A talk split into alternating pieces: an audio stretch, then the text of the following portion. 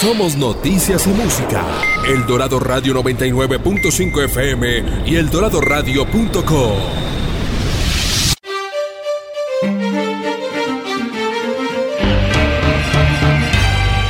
Desde la Tierra del Cóndor, transmite El Dorado Radio 99.5 FM. HJE 78. El Dorado Radio la emisora de Cundinamarca, región que progresa. Cundinamarca, El Dorado, la leyenda vive.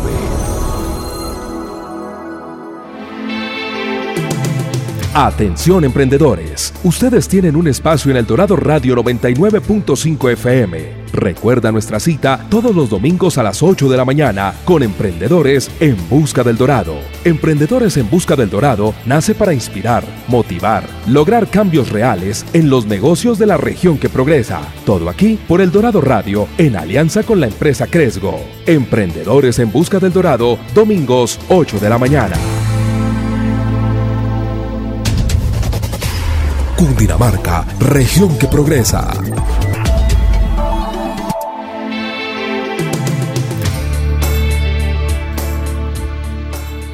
Buenos días a todos nuestros oyentes en Emprendedores en Busca del Dorado.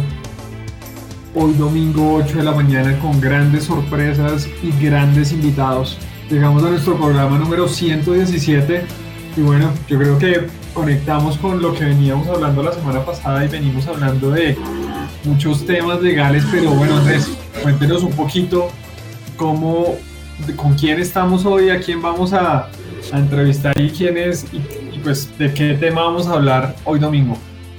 Vale, perfecto.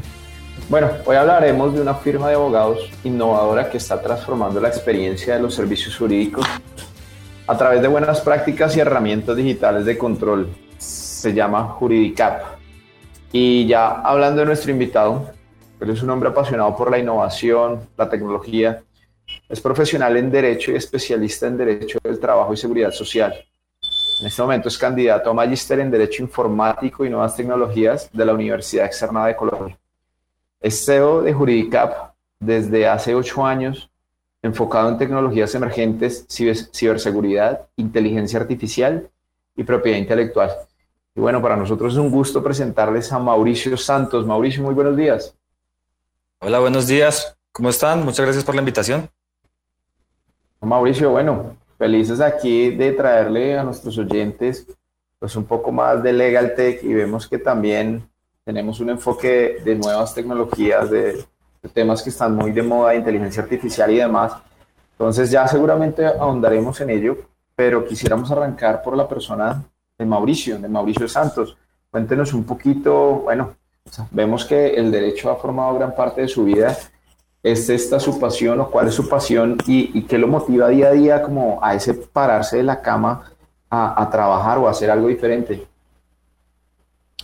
Eh, gracias Andrés. Pues eh, bueno, los que me conocen eh, dicen que soy optimista, que soy resiliente y pues yo soy un emprendedor, empresario. En este momento estoy pues con Juridicap, soy bogotano, eh, como lo dijiste hace un momento, soy abogado desde el 2013. Me gradué eh, como profesional en Derecho. Luego me especialicé en Derecho del Trabajo y Seguridad Social en 2014. Eh, de ahí, digamos que el recorrido profesional que tuve fue con algunas empresas del Estado, especialmente en el sector de las pensiones. para allá en 2016 decidí abrir mi propia firma y arranqué con una firma de abogados en 2016 que actualmente ya la, la transformé a Juridicap eh, más adelante, pues, eh, digamos que hemos venido trabajando con, con Jurídica eh, para volverlo a una Legal Tech. Y ahorita les voy a contar de qué se trata. Como lo dijiste, estoy para graduarme en Derecho Informático y Nuevas Tecnologías. Me encanta la astronomía, que es uno de mis hobbies. Me encanta estudiar y lo que me apasiona es ayudar a los que están a mi alrededor, a los que están en mi entorno, a crecer profesionalmente, personalmente, laboralmente. Y esa es como la pasión y eso es lo que hago por levantarme todos los días es por hacer por ellos, especialmente por mi equipo de trabajo.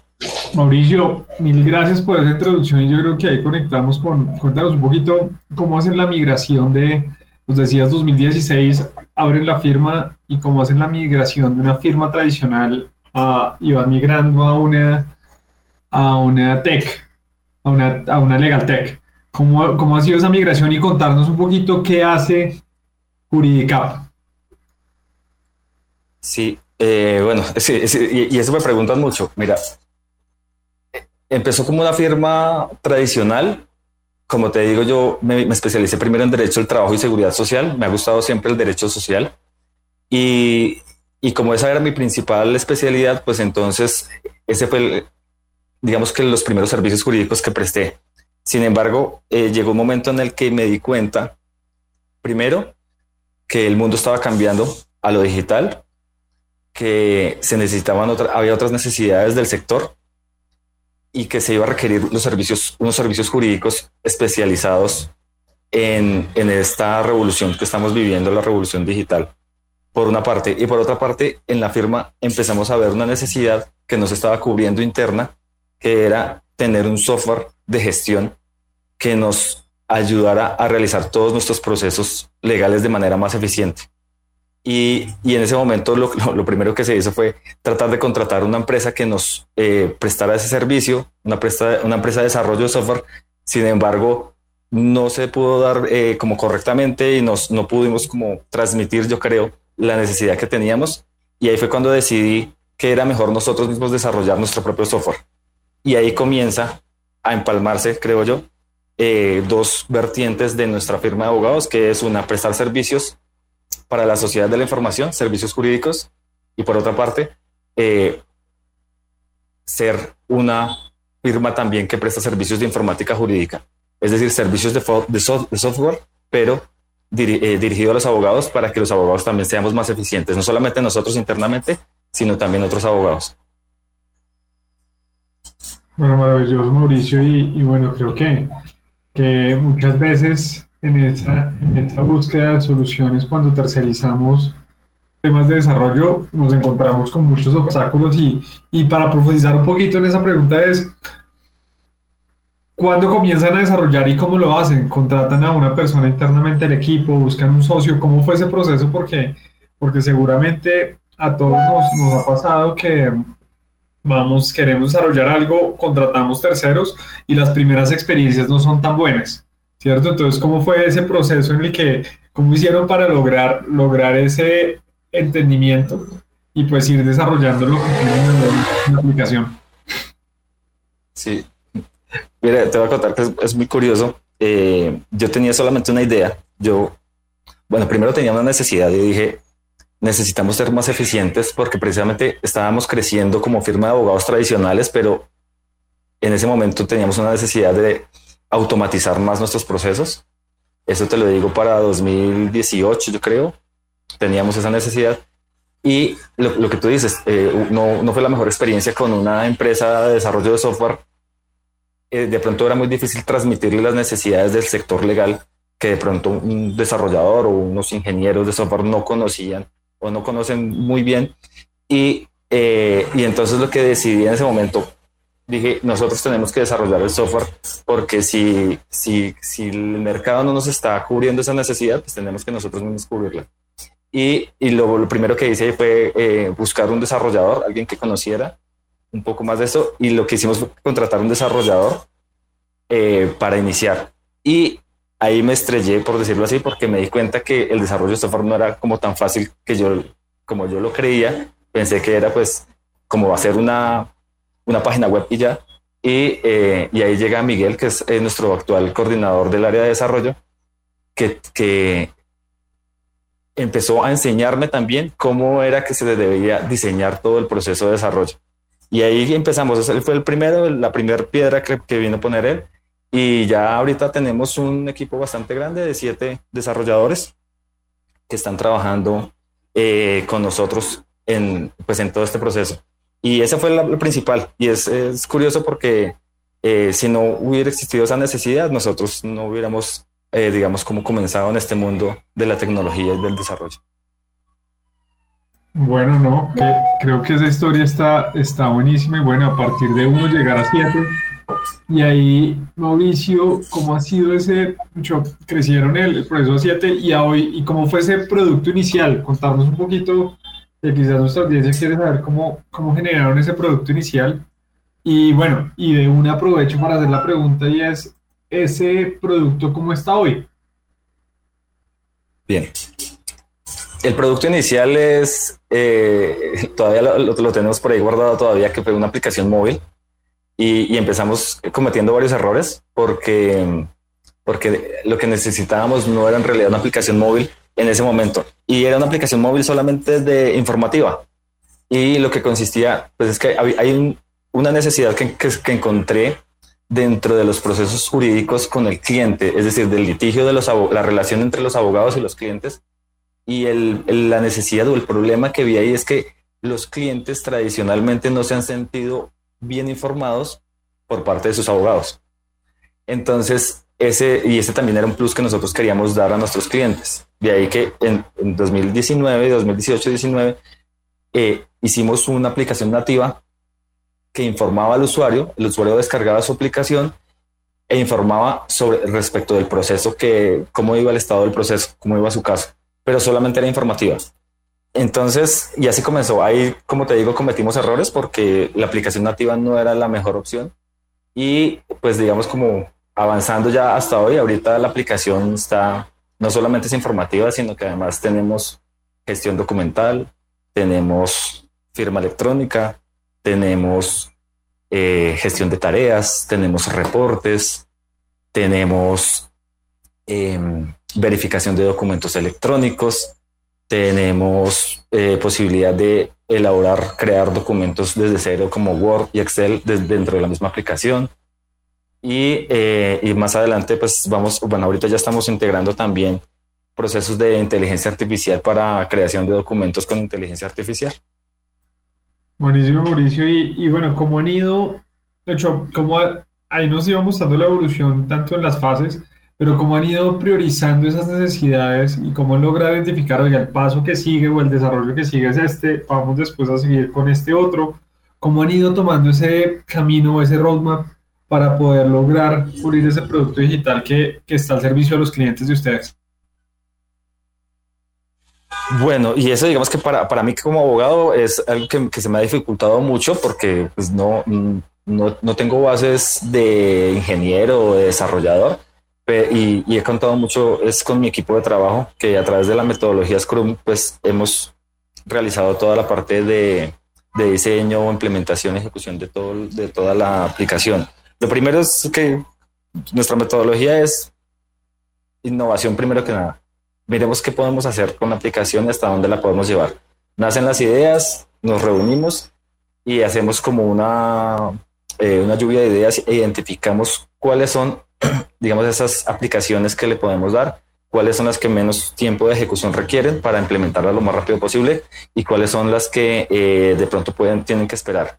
Y eh, conformamos equipos de trabajo. Como ahorita tenemos siete desarrolladores, ya podemos conformar algunos equipos de trabajo para que algunos se dediquen eh, específicamente a alguna de las funcionalidades de la, de la, aplicación, otros se dedican a otras y en pareja vamos, digamos, en, grupos, vamos avanzando al tiempo hasta completar el desarrollo obviamente no es, no es fácil, a veces el desarrollo se demora mucho. La verdad es que para, para nosotros tener la aplicación que tenemos ahorita, hemos tenido que cometer muchos errores, pero nos ha, esos errores nos han enseñado mucho acerca del desarrollo y, y como que nos han, esos mismos errores nos han llevado a hacer las cosas cada vez mejor. Y entonces, pues como que no, no sufro por lo que los errores que cometimos, sino me alegro de haberlos cometido y ahorita estar mejorando todos nuestros procesos. Bueno, yo creo que ahí de los errores se aprende, los errores son para, para aprender y para sacarle provecho, si no los cometemos, pues no vamos a saber cómo mejorar y creo que ahí, hay un punto chévere. Yo quisiera preguntarle un poquito, y es, en la página de ustedes vemos que utilizan el legal design para crear este tipo de soluciones innovadoras y muy centradas en el usuario. Contarle un poquito a la, a la audiencia que eso, eso es un término que muchos podrían escuchar y que de pronto no entienden que es, que es el, utilizar el diseño en, temas legales, cómo funciona y cómo ustedes lo aplican en el día a día de, su negocio. Sí, y además que es una necesidad actual del sector. del sector jurídico y de las empresas. Eh, digamos que nosotros ya lo veníamos utilizando hace unos años, no lo entendíamos como concepto de legal design. Recientemente, digamos de unos dos años para acá, empezamos a, ya manejarlo como concepto. Legal design es, como, como lo dices, es diseñar especialmente procesos y documentos centrados en el usuario y el usuario generalmente no es un usuario que esté capacitado jurídicamente o técnica, en la técnica jurídica para entender todos los procesos jurídicos y todos los documentos jurídicos como contratos. Entonces, eh, lo que nosotros hacemos en el Legal Design es que tenemos también un equipo de marketing y de diseño y nuestro equipo de marketing y diseño se reúne con los abogados y eh, digamos que es un complemento de conocimientos. Nosotros los abogados eh, tenemos digamos, la parte técnica y jurídica, la entregamos y nuestros diseñadores hacen, digamos, los documentos, los hacen con, eh, con mayor sutileza, con un lenguaje más jovial, con un lenguaje que sea eh, de pronto eh, que sea más entendible para la persona del común que no tiene los conocimientos jurídicos. Y asimismo para los procesos. Digamos, los contratos, especialmente para los contratos que son términos y condiciones de una aplicación, de una página web, eh, se propende siempre que sea de mayor facilidad de lectura y de entendimiento por los usuarios. Entonces, estamos enfocados en el legal design a utilizar este concepto para los procesos jurídicos que puede tener una empresa, para nuestros propios procesos jurídicos y para explicarlo de una manera más fácil, sencilla y detallada a través de imágenes, de iconos, a través de eh, inclusive de videos o la forma que sea necesaria explicar los contenidos jurídicos es más o menos ese es el concepto. Vale, Mauricio, gracias. Mauricio, hablemos un poquito sobre los servicios que ofrece Judicap. Contémonos, contémosles a los oyentes, bueno, qué servicios legales podemos encontrar. Cuéntenos un poquito de pronto qué es lo más demandado, qué es lo más fácil que de pronto ustedes tienen o cuál es ese producto estelar que ofrecen en, en la aplicación. Sí, mm, eh, digamos que, como, como te decía ahorita en un principio, tenemos dos líneas. cuando nosotros empezamos a desarrollar software, era como para nosotros nomás, pero este es como un spin-off que nos lleva a, a, tener una nueva línea de servicios que está, es el desarrollo, pero seguimos nosotros con nuestros servicios jurídicos y nuestros servicios jurídicos ya están, ya nos hemos transformado, ya seguimos prestando algunos servicios tradicionales, pero ya nos transformamos a tener servicios más enfocados en la nueva sociedad de la información, servicios eh, jurídicos eh, para, para esta revolución digital y los hemos encaminado por una parte en propiedad intelectual, especialmente en entornos digitales, que consiste en la orientación, la asesoría a los clientes, bien sean empresas o personas naturales que pueden ver, eh, digamos que sea que, hay, que tiene una infracción de sus derechos de autor o de su propiedad intelectual o propiedad industrial, desde, por ejemplo, los, los posts que una empresa puede eh, hacer a través de marketing digital, sus videos que pueden de pronto ser utilizados de otra manera, o eh, sus derechos de autor, como puede ser las empresas que están contratando software o están desarrollando software ellas mismas y sus trabajadores, qué contratos deben hacerle a sus, a sus trabajadores para que no de pronto no vaya a haber una infracción a sus derechos de autor respecto del software. Y pues obviamente también con el registro de marca, que es de, lo que más estamos haciendo actualmente, los emprendimientos que quieren eh, registrar sus marcas y que a veces también o las tienen registradas y ven eh, infracciones de otras marcas parecidas o que alguien quiere utilizar su nombre, su marca comercial, eh, para ofrecer servicios iguales o similares entonces hay infracción marcaria y nosotros ayudamos a proteger esa propiedad intelectual.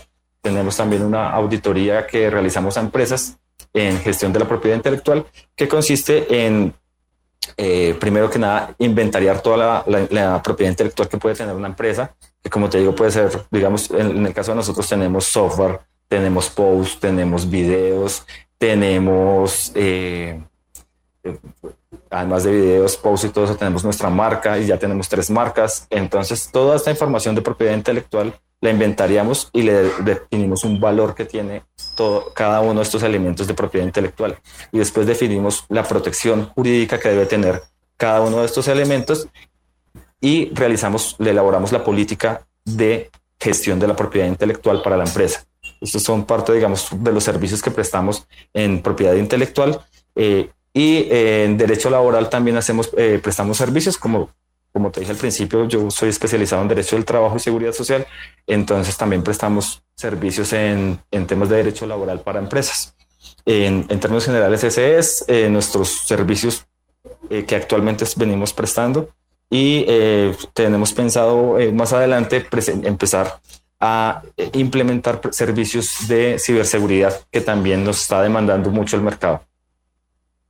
Vale, Mauricio, pongámoslo un poquito, digamos, como un poquito más desmenuzado para cualquiera que, quiera usar los servicios de ustedes. Entiendo yo que es un servicio de asesoría, cuántas uno compra paquetes de horas de asesoría. Pongámoslo en el caso de alguien que quiere hacer un registro de marca. ¿Cómo funciona, digamos, en el proceso a través de, de Bueno, en, el de registro de marca es más bien sencillo. Eh, si, digamos, un, emprendedor quiere registrar su marca con nosotros, se comunica con nosotros, nosotros le, eh, le agendamos una llamada que no tiene costo, le orientamos para determinar pues si cuáles son sus necesidades, determinamos si la necesidad en efecto es el registro de la marca y una vez tenemos esto entonces eh, contrata el servicio con nosotros que es primero un concepto de factibilidad, que el concepto de factibilidad lo que va a hacer es tener claridad si esta marca se puede registrar o no y que no vaya a haber riesgo de irregistrabilidad o de confusión con otras marcas. Porque después en el trámite administrativo que hay que hacer, en el proceso administrativo, es posible que otras marcas impidan o quieran oponerse a, este registro. Entonces mitigamos ese riesgo con el concepto de factibilidad. Una vez termina el concepto de factibilidad, nosotros le damos un porcentaje de registrabilidad, le llamamos nosotros, que es qué tan probable es que esta marca se pueda registrar. Si el porcentaje es bajo, nosotros lo que hacemos es decirle al, emprendedor, esta marca es muy difícil que se pueda registrar. Por ejemplo, si alguien nos dice, quiero registrar una marca que se llama eh, Cola Pola, pues entonces le vamos a decir que tiene un riesgo confusión alto con Coca-Cola. En esa medida, entonces le decimos, es muy difícil que se pueda registrar esta marca, hágale unos cambios y le hacemos la sugerencia de los cambios que puede hacer a su marca y ya nos regresa otra vez los cambios y ya podemos otra vez identificar ya con claridad si el porcentaje aumenta de registrabilidad y una vez ya tengamos un porcentaje alto de registrabilidad, iniciamos todas las, eh, el procedimiento, lo representamos jurídicamente hasta que se le entregue su resolución de registro de marca. En, digamos, en ese, en ese caso de las marcas. Ok, entiendo ese proceso, pero, pero no me dijiste un monto. ¿Cuánto cuesta este proceso? Más o menos. Ah, ok. Eh, sí, eh, bueno, obviamente va, hay digamos unas variables, pero digamos para emprendedores, nosotros tenemos aquí unos, unos planes para emprendedores que son para los emprendedores que son que están comenzando, personas natural o microempresas, que van desde 600 mil pesos el, el, valor del registro de marca, sino que eso puede variar de acuerdo con las clases sobre las cuales se vaya a registrar, por ejemplo, o sobre eh, los productos o servicios que quiera registrar, porque pues va a tener un esfuerzo mayor en el concepto de factibilidad, pero aproximadamente está 600 mil pesos para un registro de marca, especialmente para emprendedores. Maravilloso, Mauricio. Y, a mí, antes de pasar a la, la siguiente sección, eh, quisiéramos que dentro de lo que ustedes han venido trabajando y de pronto hablando, que veníamos hablando del tema de marca y temas laborales, tres consejos, Mauricio, que, que pudiésemos darle aquellos que nos escuchan en el momento de emprender, probablemente registrar esa marca o probablemente crear la marca, ¿qué, qué, qué les darían ustedes desde el punto de vista de, de? Mm, relacionado con las marcas, importantísimo es registrar la marca antes de posicionarla. Porque eh, generalmente tenemos, tenemos usuarios que, que nos dicen, ya llevo cinco años posicionando mi marca y hay otra empresa u otra persona que está utilizando una marca igual o similar a la mía. Y cuando, nos, cuando vamos a, a mirar, a hacer el concepto de factibilidad, la otra empresa, la otra persona ya registró esa marca y ahora es quien posicionó durante tanto tiempo su marca, su producto con esa marca, pues es la que tiene el, el inconveniente de, de, de, ser el que, el que cometa la infracción a la marca reciente.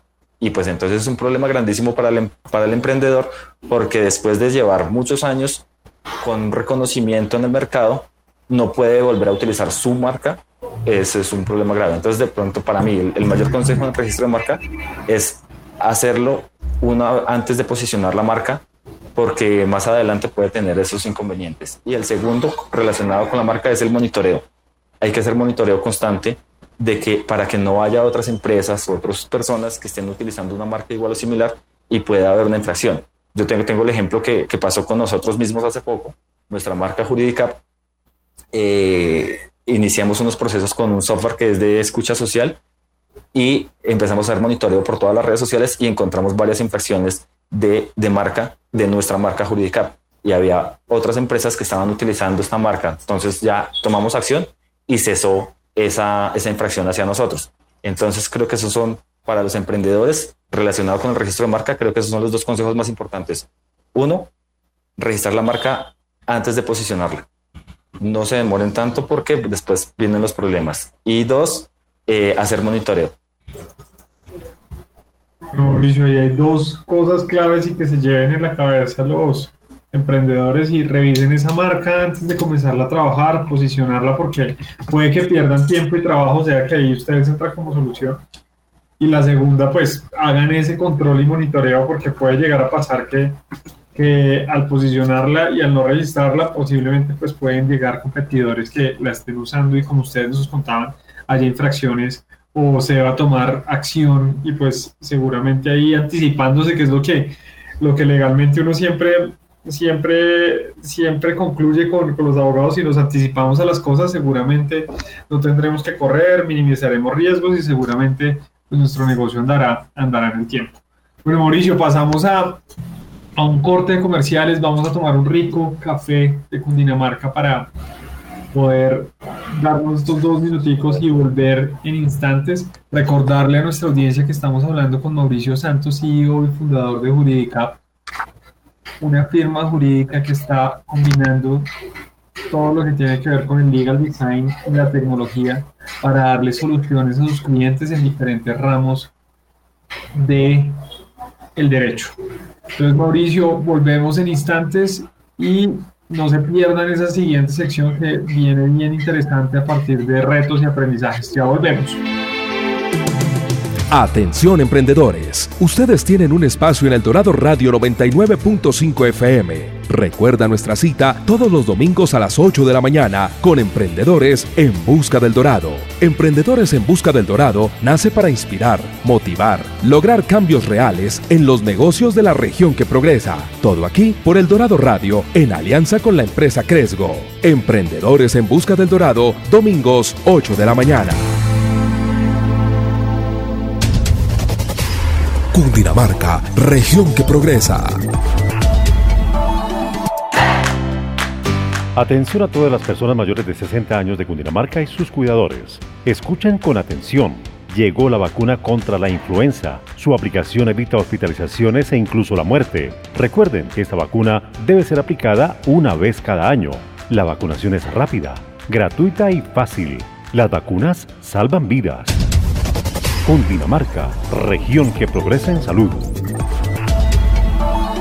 Somos una tierra que no se quebranta, de gente que le pone el pecho a la brisa o la borrasca, de gente que vence las más fuertes de las tempestades.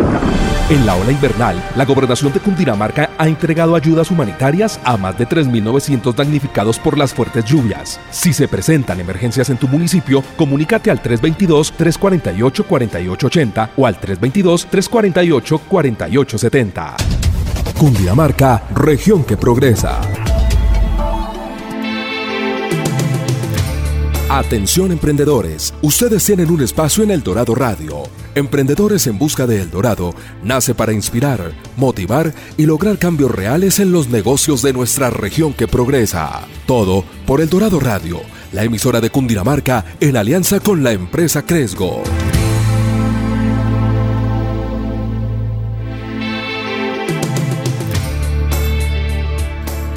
Volvemos Emprendedores en Busca del Dorado con Mauricio Santos, CEO y fundador de Juridicap, una compañía, como les decíamos, enfocada en servicios legales innovadores que nos ayudan a solucionar todos los problemas. Bueno, Mauricio, arrancando con el primer reto eh, quisiéramos hablar un poco de la competencia y más, digamos, enfocados a lo siguiente.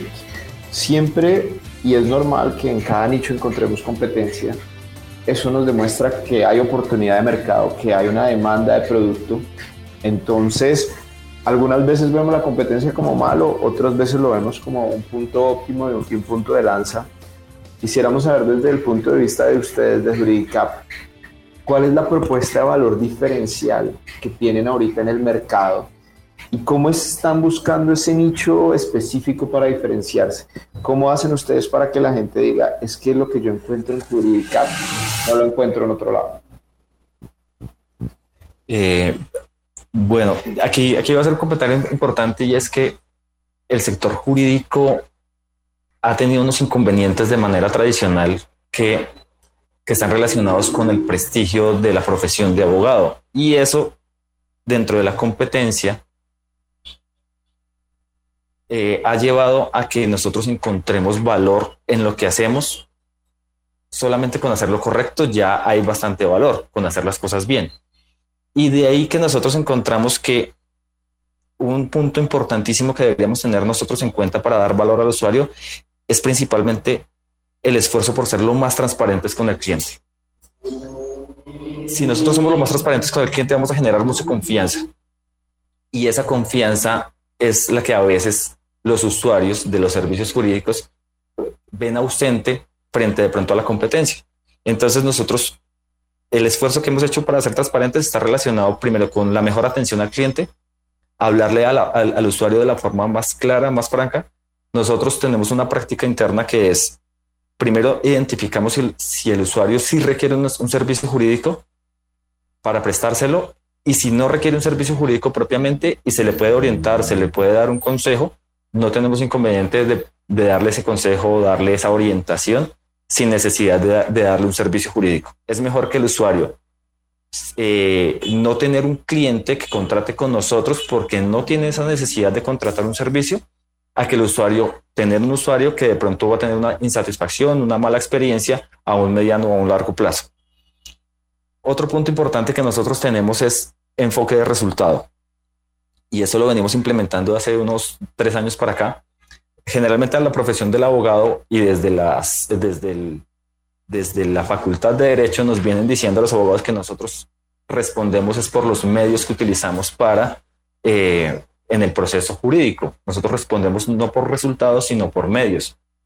En esa medida, he tratado de cambiar eso un poco en nuestra firma y es que nosotros, si bien como abogados solamente respondemos por utilizar los mejores medios posibles para obtener el resultado que espera el cliente, y no por el resultado, nosotros sí nos enfocamos muchísimo en, darle resultado al usuario. Yo les cuento que en nuestra firma de este año no tenemos todavía una decisión desfavorable en nuestros procesos jurídicos. Y eso se debe, primero a lo que les digo, primero nosotros no vamos a tomar un caso si no vemos que el usuario en realidad sí requiere un servicio.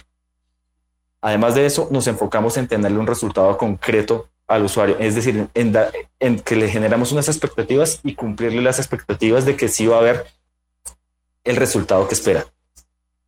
Hay algo que también nos sirve mucho y es la recolección de pruebas. De pronto, eh, los, los, que han tenido, digamos, eh, han tenido experiencia con abogados, muchas veces los abogados, la, mirándolo desde la competencia, les dicen a los usuarios, a sus clientes, eh, bueno, les voy a hacer el proceso, voy a llevar el caso, pero tráigame lo siguiente. Y le hace una lista de un montón de pruebas y documentos e información que requiere. Nosotros hemos tenido esa carga para nosotros, porque el usuario no tiene la experiencia para ir a buscar toda la información, los documentos y las pruebas para que su proceso salga con el resultado favorable que requiere. Nosotros sí tenemos esa experiencia, nosotros sí conocemos bien el, derecho probatorio, conocemos cuál es la mejor información, los mejores documentos que nos van a servir en el proceso y por eso nosotros eh, nos tomamos esa carga y hacemos el esfuerzo por el usuario. Es decir, no le dejamos esa carga al usuario otra parte importante de, lo que nosotros mostramos de mayor valor es obviamente la tecnología de la información. Lo complementamos con nuestra aplicación a través de la cual el usuario puede llevar el control de todo su proceso, puede monitorear qué está haciendo el abogado, eh, identifica cuáles son las etapas del proceso Y esto ayuda mucho, eh, eh, digamos, viéndolo desde el concepto de la sociedad de la información, que el usuario cada vez tiene más información acerca de lo que se está haciendo. Tradicionalmente, los abogados no teníamos la oportunidad de entregarle al usuario toda la información y la mayor queja que tienen los clientes de abogados, los usuarios del sector jurídico, es, es que el abogado no me llama, es que el abogado no me dice cómo va mi caso. Entonces nosotros hemos cambiado eso a través de la también con la tecnología.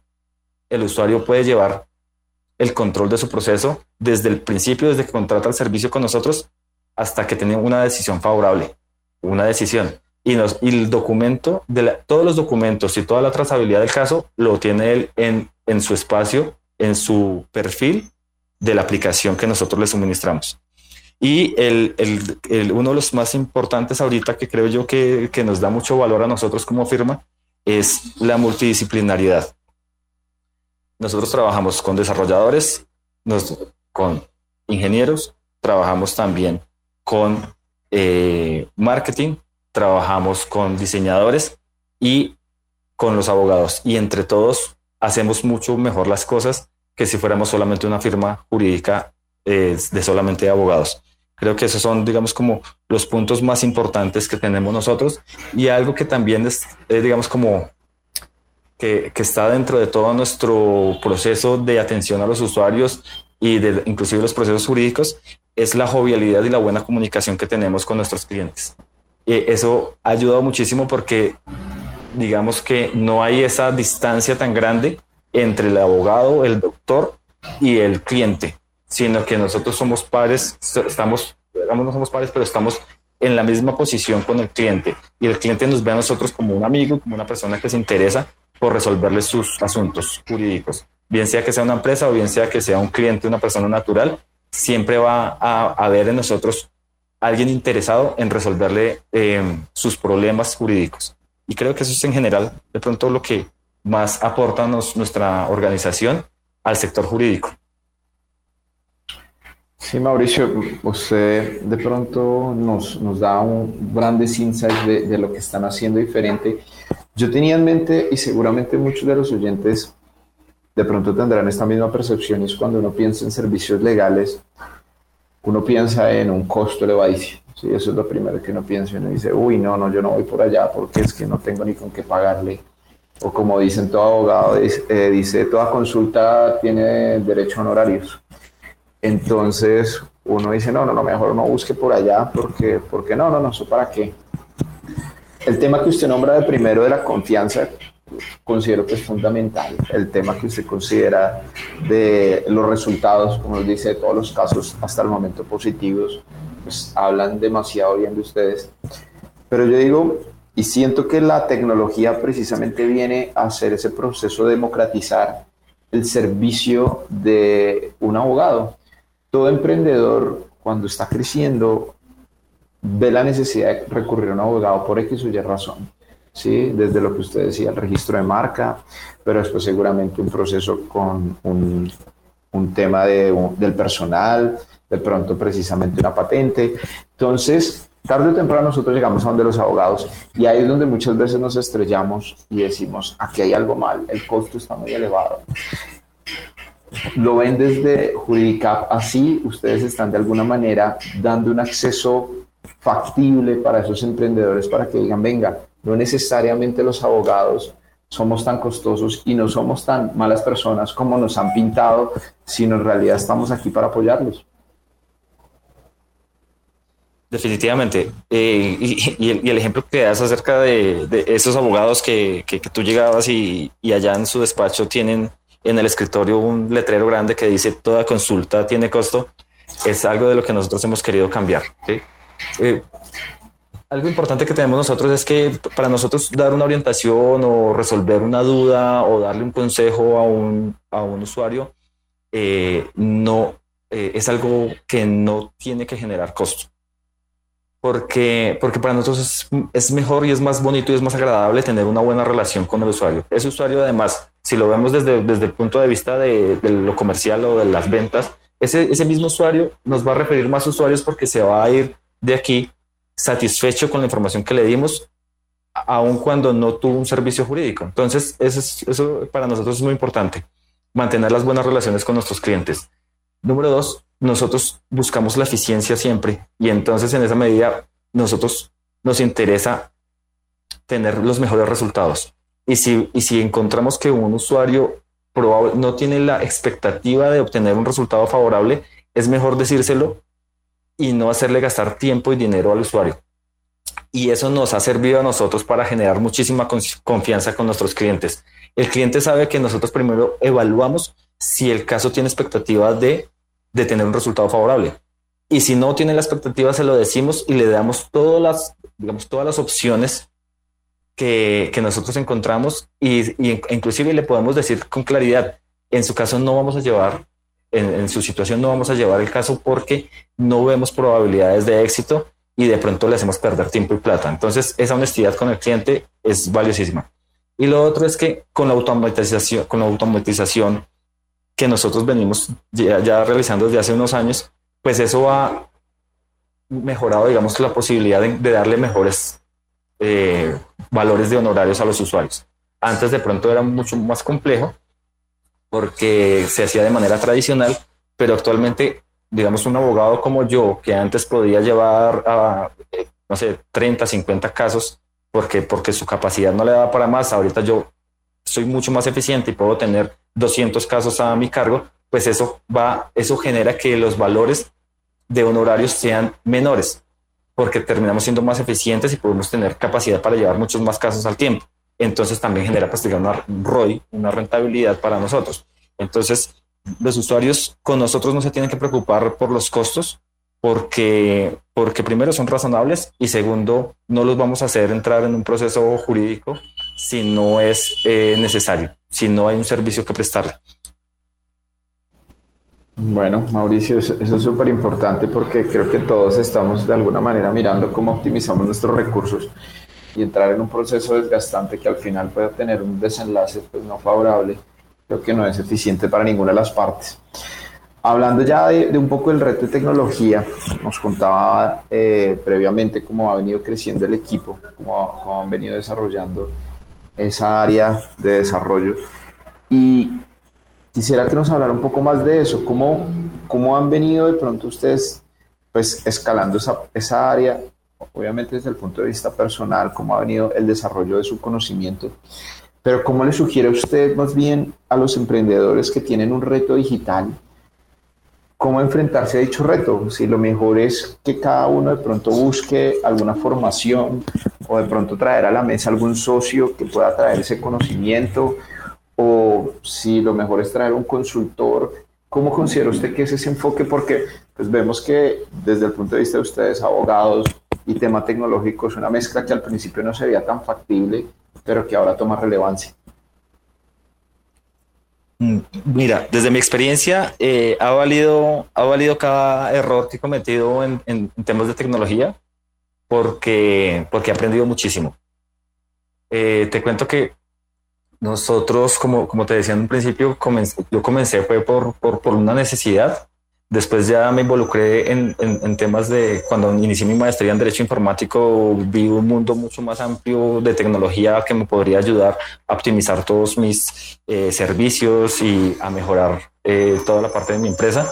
Entonces, eh, digamos que es muchísimo estudio, hay que estudiar muchísimo y yo lo hice por mi cuenta eh, de pronto que como no había tenido buenas experiencias con, con asesores o con estas empresas de software a medida que, me brindaban servicios de software a medida, no tuve la mejor experiencia, pues me tocó hacerlo por mi cuenta. Pero eso es un camino muy largo, es muy largo y de pronto que para el emprendedor no, dependiendo de, de, del emprendedor, eh, no vale la pena tomar un camino tan largo sino que vale la pena, pues sí, educarse en estos temas porque es necesario para todas las personas que vivimos en esta, en la sociedad actual y lo que viene va a ser mucho más eh, retador para todos nosotros. Yo le sugiero al, al, emprendedor que tiene que, que ubicar asesor, un asesor confiable en temas de tecnología para, para todos estos procesos, porque, porque de otra manera va a sufrir mucho yo estoy consciente de mis errores y de lo que he sufrido para llegar a este punto, pero, pero digamos que no le sugeriría al emprendedor que de pronto no tenga los recursos y el, y el tiempo para dedicarle a esto y mejor se dedique a, a hacer pues, lo que más sabe, que es a, a generar ideas, a crear su negocio, a, a, expandirse. Entonces no le sugeriría eso. Yo creo que es importante la tecnología para las empresas porque les da eficiencia operativa, eh, ayuda mucho en la toma de las decisiones, genera mayor competitividad automatiza y, y eh, hay automatización de escalabilidad, eso genera mayor eficiencia y mejorar la experiencia del cliente. Yo quiero aquí contarles lo que nos pasó, digamos un dato importante que tenemos nosotros y es que eh, cuando comenzamos con nuestro servicio, con nuestro software para nosotros internamente, lo que me di cuenta era la necesidad de la firma electrónica para, para nuestros servicios jurídicos. Y esta firma electrónica lo que hizo es que nos expandió muchísimo más. Nosotros prestamos servicios en Bogotá, pero generalmente nosotros teníamos nuestros clientes eran los de Bogotá. Cuando tuvimos firma electrónica, por allá en el 2019, 2020, esta firma electrónica nos empezó a llevar a llevar nuestros servicios eh, fuera de la ciudad y después fuera de Colombia. Actualmente nosotros tenemos eh, Em, tenemos clientes en aproximadamente como 10, 12 países, que puede que está Japón, está Canadá, está Australia, entre otros que ahorita no recuerdo, y todo gracias a la firma electrónica. Usuarios que requerían servicios jurídicos aquí en Bogotá y no los podían obtener pues por la dificultad geográfica por el, y por el tiempo. Salía más costoso venir hasta, hasta aquí a Colombia a, a conseguir un abogado nos consiguieran, nos, ubicaban a nosotros a través de nuestras redes sociales o nuestra página web y firmaban los documentos electrónicamente y nosotros aquí podemos hacer todas las actividades jurídicas a nombre de ellos y representarlos jurídicamente. Entonces digamos que ese, ese ha sido un, un hito importante para nosotros porque ampliamos nuestra posibilidad de llegar a otros clientes de otras ciudades y de otros países. Importante también el análisis de datos. Ahora estamos utilizando herramientas de análisis de datos que nos ayudan a tomar decisiones con, informadas. Nosotros en este momento tenemos la capacidad de eh, saber, digamos, somos varios abogados, acá somos cinco abogados, saber qué producción tiene cada abogado, cuánto tiempo demora cada caso. Sabemos qué despachos judiciales son los que demoran más eh, cada uno de los asuntos. En esa medida nosotros podemos tratar de mitigar ese riesgo, por ejemplo, en un caso que requiera mayor urgencia. Eh, sabemos Además de eso, sabemos, digamos, cuáles son los usuarios, los clientes recurrentes.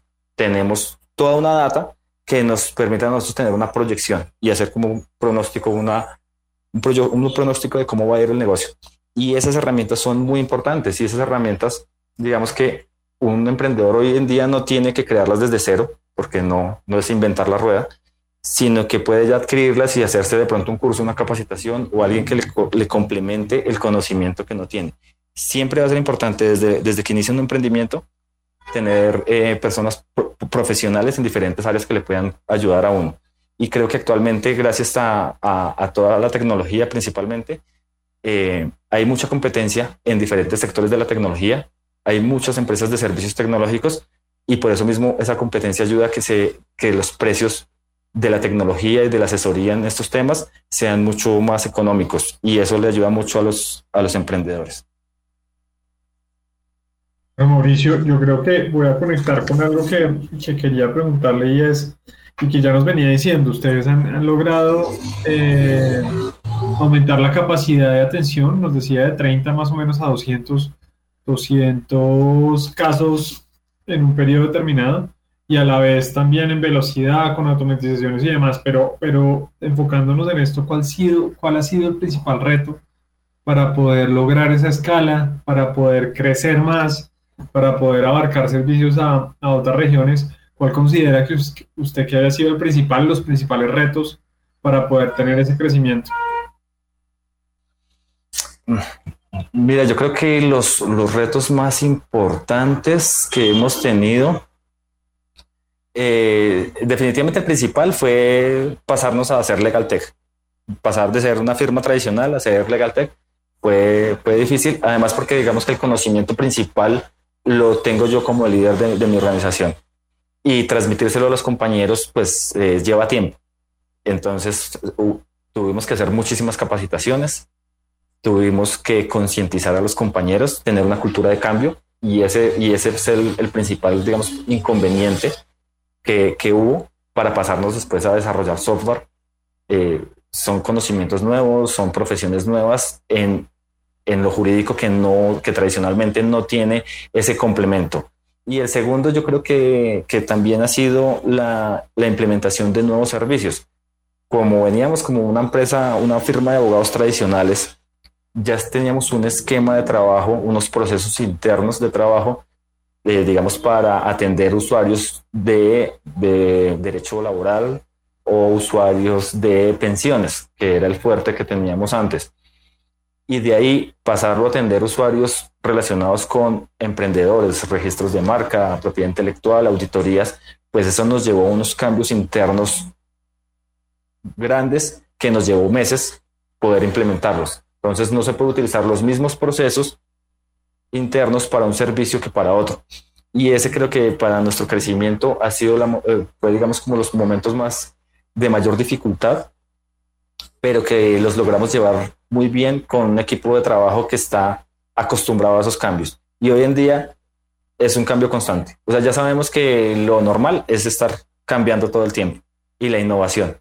Nosotros eh, forjamos y buscamos siempre que todos nuestros colaboradores, desde el, digamos, el, el, cargo de secretario, secretaria, hasta el líder, esté todo el tiempo estudiando, actualizándose e innovando y teniendo creatividad. Si, si pasa eso, vamos a estar en constante cambio y vamos a estar siempre, eh, digamos, como vamos a estar siempre atentos a lo, a lo, que venga y cualquier cosa que pueda venir la vamos a poder afrontar mucho mejor.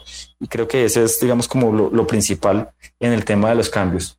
Esas dos situaciones nos llevaron a tener, digamos, un momento difícil, pero que lo hemos podido llevar bastante bien gracias a todo nuestro equipo de trabajo. Listo, supercultura del cambio de aprendizaje. Ahorita profundizamos más y finalmente, eh, ahí Mauricio, y mi pregunta final es, ¿qué se espera o qué esperan ustedes de, de 2023 para Juridicap? ¿Cuál es la visión para este año?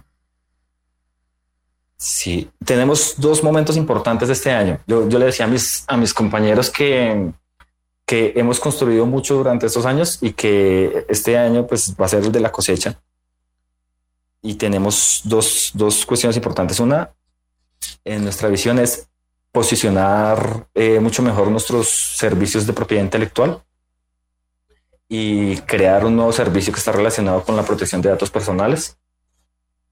Y eso es el tema de los servicios jurídicos. Y en lo que tiene que ver con el software, tenemos previsto hacer el lanzamiento de nuestra aplicación para que contiene inteligencia artificial para abogados. Es decir, eh, darles una solución de informática jurídica a los abogados que eh, de pronto no tienen la capacidad para hacer lo que nosotros hemos hecho, que es hacer todo un desarrollo. Le vamos a poner una aplicación para que ellos puedan llevar mucho mejor, de manera más eficiente todos sus procesos. Bueno, maravilloso, Mauricio, que hayan encontrado esas, esas oportunidades y que las puedan solventar el año que viene. Mauricio, entramos ya a final del programa y, y, hacemos una sección muy rápida de preguntas rápidas, respuestas rápidas, para conocer un poquito más a fondo a nuestro invitado. Andrés, por favor. Vale. Mauricio, una persona que admire. Mi mamá. Su La persona más favorita. resiliente y optimista que conozco. Está bien. Su palabra favorita. Eh, Ubuntu. Ubuntu que está relacionado con soy porque somos. No, considero que eh, eh, me debo a los demás. O sea, soy, soy gracias a lo que son los demás alrededor mío y los demás también son, son gracias a lo que yo soy y lo que hago por ellos. Entonces, Ubuntu es lo que más me identifica, esa palabra. ¿Su comida favorita? Uy, comida favorita, lo que haga mi mamá de comer. Esa es mi comida favorita. ¿Y un libro que nos pueda recomendar? Eh, me gustaría recomendar de pronto dos, aprovechando hay, uno que me leí y que me cambió la vida fue Gracias por llegar tarde de Thomas Prisman. De pronto está un poquito desactualizado, es del año 2019 creo, pero ese libro me cambió la vida, entonces, eh, y habla muchísimo de la tecnología y de los de los retos que hay, las oportunidades y los riesgos que tiene la tecnología actualmente y, creo que eso es muy bueno. Y para los emprendedores, creo que el arte de, empezar de Gai Kawasaki creo que también ayudaría mucho a los que están iniciando en este, en este mundo del emprendimiento. Muchas gracias y, ya nos quedan unos pocos minutos del programa y, y siempre queremos agrupar y poder como condensar todo este aprendizaje que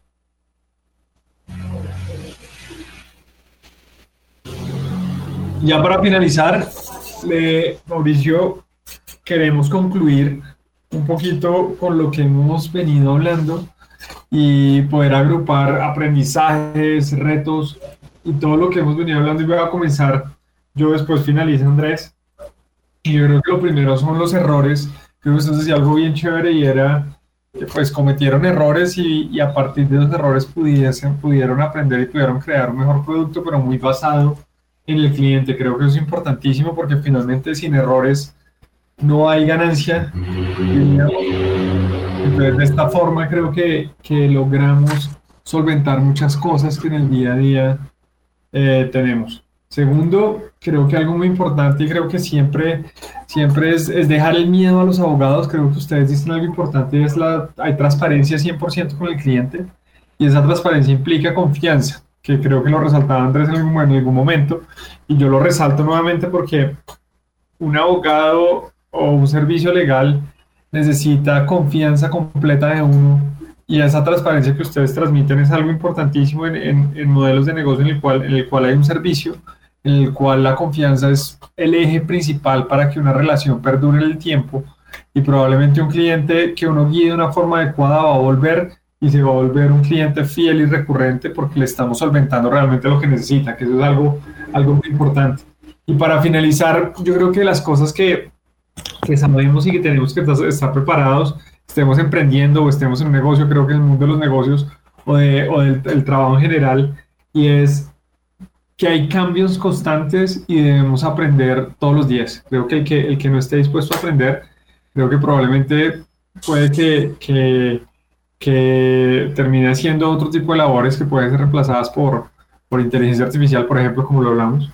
Y, y, el cambio nos toca acostumbrarnos a que de repente veníamos haciendo las cosas de una forma y puede que cambien un día para otro. Creo que eso es, es un aprendizaje constante que debemos tener y creo que, que hoy el mundo del legal tech y lo que ustedes vienen haciendo, todos los grupos de abogados que han venido, han venido incursionando en, en ideas innovadoras y en tratar de facilitar la vida a nosotros los usuarios, creo que, que, tiene, tiene mucha cabida y oportunidad y creo que es, que es algo donde siempre vamos a necesitar. Creo que un abogado es algo que vamos a, es un servicio que siempre debemos tener y no tanto para solucionar problemas, sino para minimizar riesgos y para poder proteger lo que vamos creando. Creo que, que es un aprendizaje grande que todos tenemos que llevar porque los abogados ya no son, ya no son solucionadores de problemas, me refiero a que, a que solucionan problemas a posterior, sino son, son aquellos que nos ayudan a evitarlos y nos protegen para que nuestros negocios anden bien y de pronto no tengamos problemas más grandes a futuro.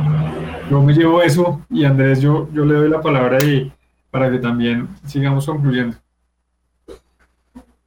Bueno, yo, yo me quiero llevar algo que para mí es fundamental y es un proceso de transformación de un nicho tradicional. La parte legal en, cualquier lugar, en cualquier país, ha existido durante muchos años y durante muchos años también pensábamos que era difícil hacer una transformación. Y creo que de alguna manera Mauricio está tomando las bases de todo negocio y las está incorporando en una nueva forma y es la confianza. Todo negocio necesita partir de la confianza todo negocio se hace al inicio por confianza, desde la confianza en que está en el director o en el caso del CEO, como el Mauricio, en sí mismo, en crear un negocio, desde la confianza que transmite en su equipo para crear algo, la confianza que transmite en los clientes para que se pueda hacer un buen negocio. Recordemos que nuestros padres hacían simplemente relaciones a confianza, a palabra, a yo confío en lo que usted me está entregando, confío en usted. Y de alguna manera hemos perdido eso, ¿sí?